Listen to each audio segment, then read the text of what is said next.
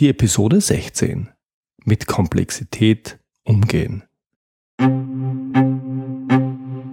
Sie sind ein Problemlöser? Sie wollen einer werden? Dann sind Sie hier genau richtig. Mein Name ist Georg Jocham. Willkommen zu meinem Podcast Abenteuer Problemlösen.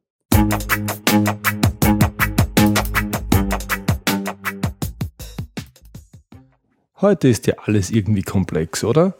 Von der Bedienung mancher Smartphones bis zur Elektronik moderner Autos, von der Steuererklärung bis zur Finanzkrise, alles komplex. Oder doch kompliziert? Oder weder das eine noch das andere? Das Wort Komplexität muss heute für alles Mögliche erhalten, ganz unabhängig davon, ob etwas tatsächlich komplex ist. In gewisser Weise ist komplex das neue kompliziert. Oder ist komplex einfach das kompliziertere, das schwierigere kompliziert? Dazu eines gleich vorweg. Komplex und kompliziert sind zwei ziemlich verschiedene Dinge. Und komplex ist auch keine Steigerungsform von kompliziert. Wenn also etwas immer komplizierter wird, dann wird es genau das, nämlich immer komplizierter. Komplex aber wird es nicht automatisch. Alles klar? Noch Fragen? Was aber bedeutet nun komplex? Probieren wir es mit einer Definition. Mir gefällt am besten die von Professor Walter Schönwand, den ich in ein paar Wochen voraussichtlich auch hier für diesen Podcast interviewen werde. Er sagt, komplex ist eine Fragestellung dann, wenn es eine Vielzahl von Faktoren gibt, welche die Komponenten eines Problems beeinflussen, wenn diese Faktoren intransparent sind, zum Beispiel aufgrund mangelnden Wissens, und wenn eine Vielzahl an Beziehungen zwischen diesen Faktoren besteht, Klammer Vernetztheit, die sich also wechselseitig beeinflussen und über ihre Wirkungszusammenhänge zunächst nur wenig bekannt ist.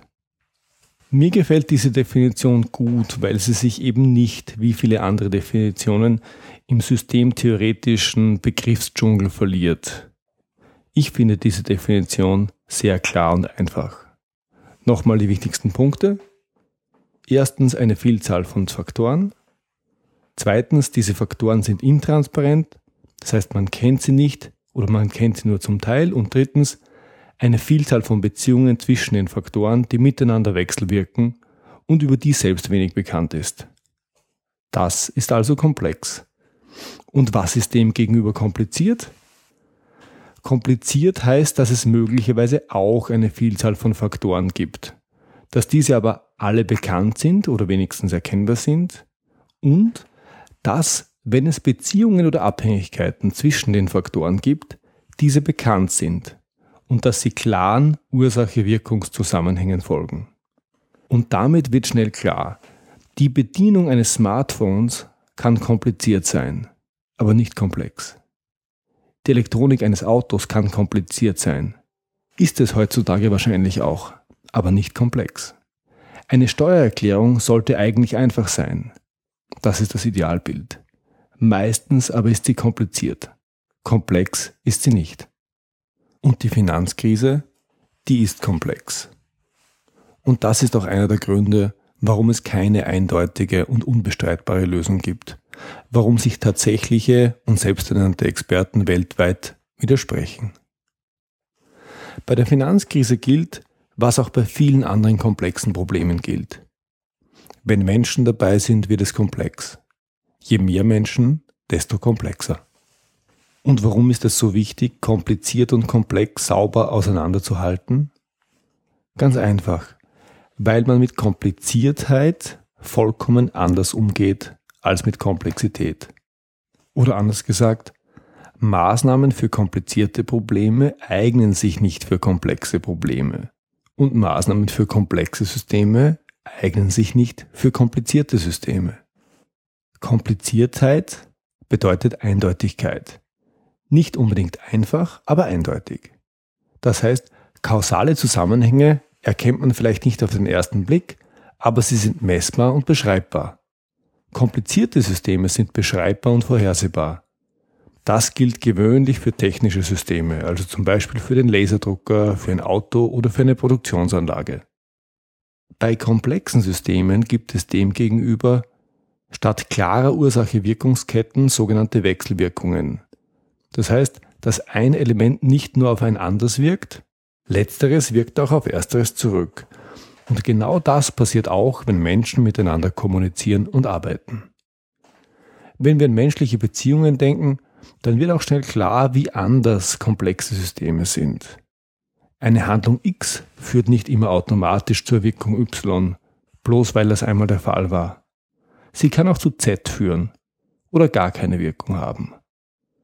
Die Beschreibung solcher klarer Wirkungszusammenhänge kommt aus der Welt der Kompliziertheit und wird komplexen Systemen nicht gerecht.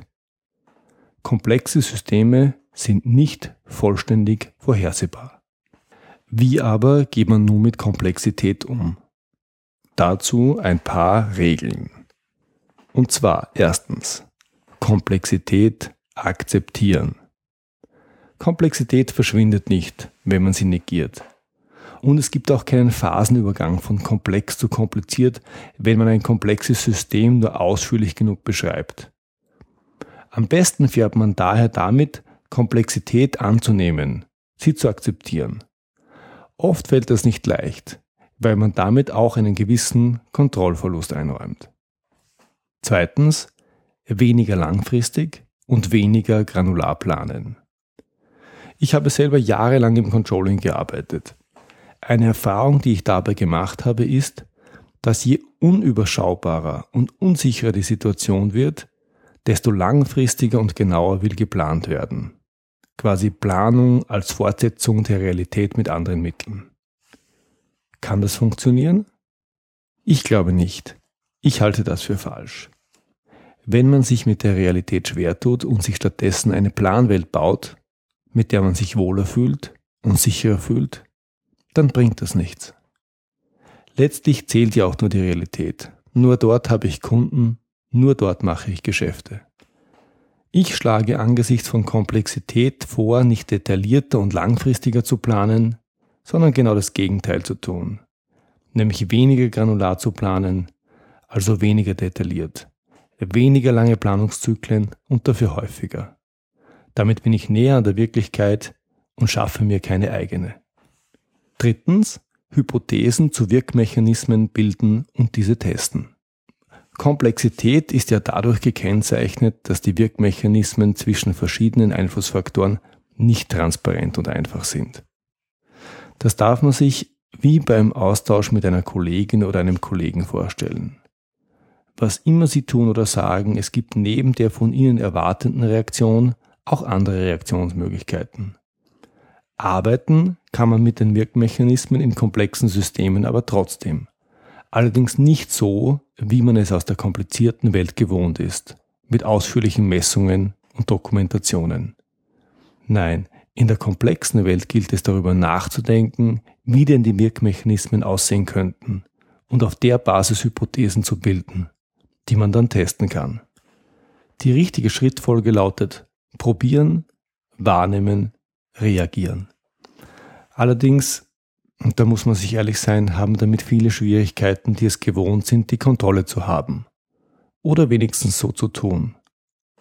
Komplexität akzeptieren bedeutet immer auch zugeben, dass man nicht alles weiß und versteht. Ganz einfach deshalb, weil man es nicht wissen und verstehen kann. Viertens. Weniger Daten, mehr Denken. Ich behaupte, und ich weiß, dass man darüber wunderbar streiten kann, ich behaupte, komplexe Probleme sind das Feld der Generalisten. Während Experten geübt darin sind, Muster in der Kompliziertheit zu erkennen, geht es bei komplexen Problemen gerade eben darum nicht. Aus dem einfachen Grund, weil es nicht um Kompliziertheit geht. Viele Daten verwirren bei komplexen Fragestellungen mehr als sie nützen. Daher plädiere ich für weniger Daten und mehr Denken. Fünftens. Einfache Regeln.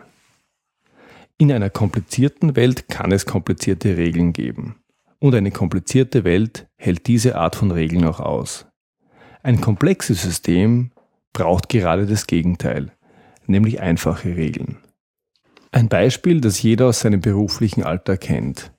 Meetings und Besprechungen. Da viele Menschen beteiligt sind, ist eine gewisse Komplexität rasch erreicht. Und wenn es dann keine Regeln gibt, dann werden Meetings zu unproduktiven Zeitfressern. Wenn es hingegen nur ein paar einfache Regeln gibt, wie zum Beispiel der Meetingverantwortliche bereitet eine Agenda vor, alle kommen pünktlich, zu jedem Agendapunkt ein Verantwortlicher, der diesen auch vorbereitet, kein Agendapunkt ohne To-Do, kein To-Do ohne Verantwortlichen und Deadline. Dann werden innerhalb kurzer Zeit mehrstündige Horror-Meetings zu knackigen Besprechungen, die sich für alle Beteiligten auszahlen. Und das liegt nicht daran, dass diese Regeln so schrecklich genial wären. Es liegt einfach daran, dass komplexe Systeme mit einfachen Regeln gut umgehen können und dass einfache Regeln in komplexen Systemen Wirkung entfalten. Sechstens. Wenig relevante Dimensionen entfernen. Und ich glaube, das ist die absolute Königsdisziplin beim Umgang mit Komplexität. Albert Einstein hat einmal gesagt, man soll alles so einfach machen wie möglich, aber nicht einfacher. Und ich glaube, genau das gilt auch hier. Wenn man eine komplexe Fragestellung bearbeitet, dann ist ein Weg zu schauen, welche Dimensionen oder welche Faktoren man weglassen kann, sodass man dennoch am Problem arbeiten und das Problem lösen kann.